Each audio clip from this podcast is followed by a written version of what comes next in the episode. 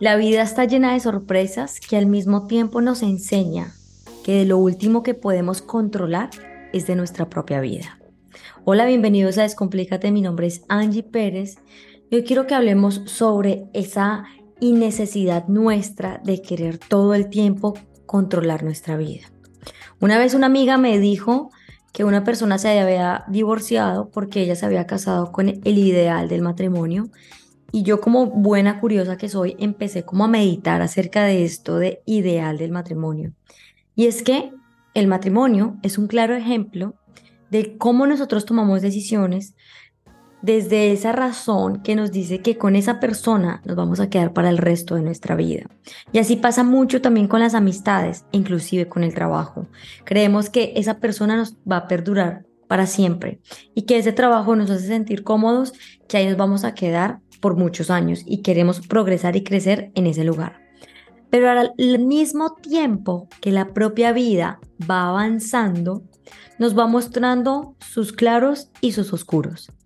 En los oscuros, como bien lo vemos, pues no nos va a gustar, ¿verdad? Porque nos vamos a encontrar con muchas cosas que nos van a desagradar. Vamos a pelear, vamos a gritar, vamos a discutir, inclusive podemos llegar a hacer un montón de cosas que lo que nos van a hacer sentir es que posiblemente estamos siendo una persona que no conocemos nosotros mismos, porque ese otro, esa pareja, ese colega, ese amigo está sacando lo peor que habita dentro de mí. Y entonces yo empiezo a tener un poco de actos que no muestran y no descifran lo que yo soy en esencia. Entonces uno empieza a preocuparse y empieza a decir, pucha, ¿por qué esta persona saca lo peor de mí? En cambio de, demostrar lo mejor, de sacar mis habilidades, de, de poder yo entregar eso que soy yo porque nos estamos casando por el amor, porque estoy construyendo en este trabajo, porque tengo unas habilidades para demostrar, pero porque estoy sacando lo peor.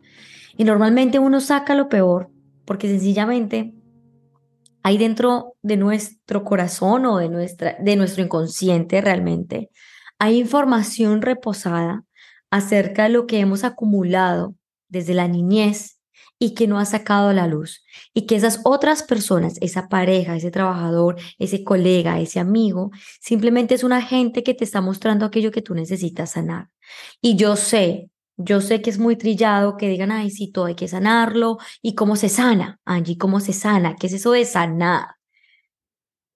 Yo entiendo el proceso de sanación como, como entender, entender tu propia vida, aprender de tus errores, comprender cuál, es el mensaje que hay detrás de esa discusión, de, de ese error que cometiste, de ese juicio de valor que has hecho.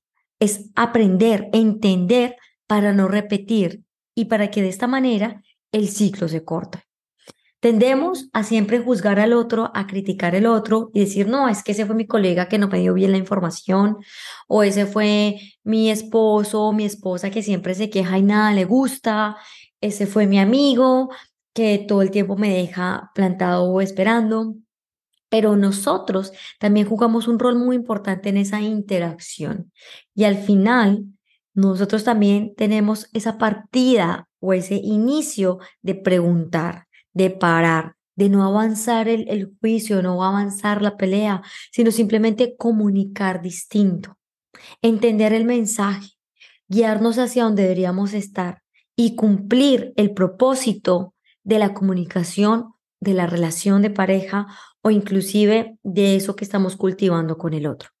Tener muy claro la intención y el propósito de lo que ambos estamos construyendo es muy importante, porque no importa el método como tú lo hagas o como tú lo construyas, lo importante es que tú sepas que estás haciendo un trabajo interno para cada día tú ser mejor persona por ti, no por las demás, no por los otros, porque te lo piden o porque dicen que tú tienes que cambiar de este modo del otro. No, hay distintas formas. Hay gente que le sirve el psicólogo, hay otros que le sirve el psiquiatra, hay otras personas que les funciona irse a un vipassana, a retirarse, quedarse en silencio un año, un mes y así sanan su proceso interior. Ese es. Hay otras personas que se van a un ashram a limpiar, hay, hay un sinfín de métodos, hay otras personas que están en la iglesia cristiana, otros en la iglesia católica, no importa el método, lo importante es la intención y el propósito que tú tienes acerca de observarte hacia ti mismo y hacerte responsable de lo que tú estás haciendo. Porque el cambio y la transformación no va por otros, sino por nosotros mismos. Y así como la vida te lo va mostrando, tú no tienes control de ella. Y en algún momento lo que tú crees que has construido se puede desvanecer en segundos, porque has tomado la decisión de querer hacer algo distinto para tu vida. Y eso diferente lo haces porque estás escuchando tu voz interior, porque ya mentalmente te has preparado para ese cambio, porque sabes que es necesario para tu vida. Y lo sientes. Es doloroso, trae confusión, peleas contigo mismo, no sabes si es lo correcto o no, pero lo más importante es que de alguna manera hay una tranquilidad en ti, porque sabes que aunque el agua esté turbulenta, aunque hay un huracán en tu vida en este momento, has tomado la decisión correcta y entiendes y sabes que esto es momentáneo, va a pasar y este dolor se necesita sentir. ¿Sabes por qué? Porque has acumulado, has esperado, has aguantado lo que no deberías y por eso te sientes así. Por eso estás pasando por este momento. Y eso no está malo, ni está bueno. Simplemente es lo que es, porque de eso se trata la vida. La evolución del ser humano es vivir en el sufrimiento desafortunadamente, entenderlo y compartirlo para poder desarrollar la compasión. Uno comparte desde su experiencia lo que siente, lo que le duele, lo que pasa, lo que vive, porque hay muchas personas que así como tú han pasado por el mismo dolor. Así que esta misma vida nos ha mostrado que lo último que podemos hacer es controlarla y que eso que pasa llega así de manera inesperada. Y así como llega, también se va. Porque las mismas estaciones nos muestran que siempre estamos en una estación diferente. Ninguna es más bonita que la otra. ¿Entiendes que cada una es perfecta y te muestra algo lindo de ella, porque el invierno es espectacular con su nieve y tiene su cosa mala y desagradable, que es ese gran frío que uno no se aguanta, pero es hermoso, es hermoso. Luego viene la primavera con ese florecimiento y entender que también hay momentos en el que florecemos, pero luego nos llega el verano a compartir, a salir, a socializar, a estar con nosotros y luego llega la muerte, que es el otoño, donde todo se acaba, donde todo se, se necesita transformar. Son procesos naturales, no solo de la naturaleza, sino también del ser humano. El cambio y la transformación no hay control. Todos los árboles botan sus hojas de manera diferente. Ninguna es mejor que la otra.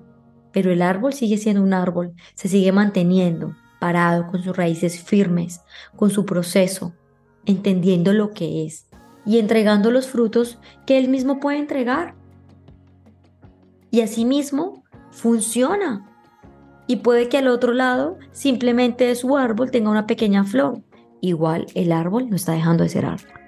Porque todos nosotros no podemos dejar de ser lo que somos por nuestros procesos de transformación. Así que no te fijes en el problema ni tampoco en el dolor. Siéntelo, vívelo, entiéndelo. Pregúntate qué es lo que tengo que entender de esto. No te preguntes qué es lo que hice mal, por qué lo hice así. No te juzgues ni te castigues. Entiende qué es lo que tengo que aprender. Asume la responsabilidad de que tú también jugaste una, un rol importante en esa relación y que tú también tuviste tus cositas a mejorar.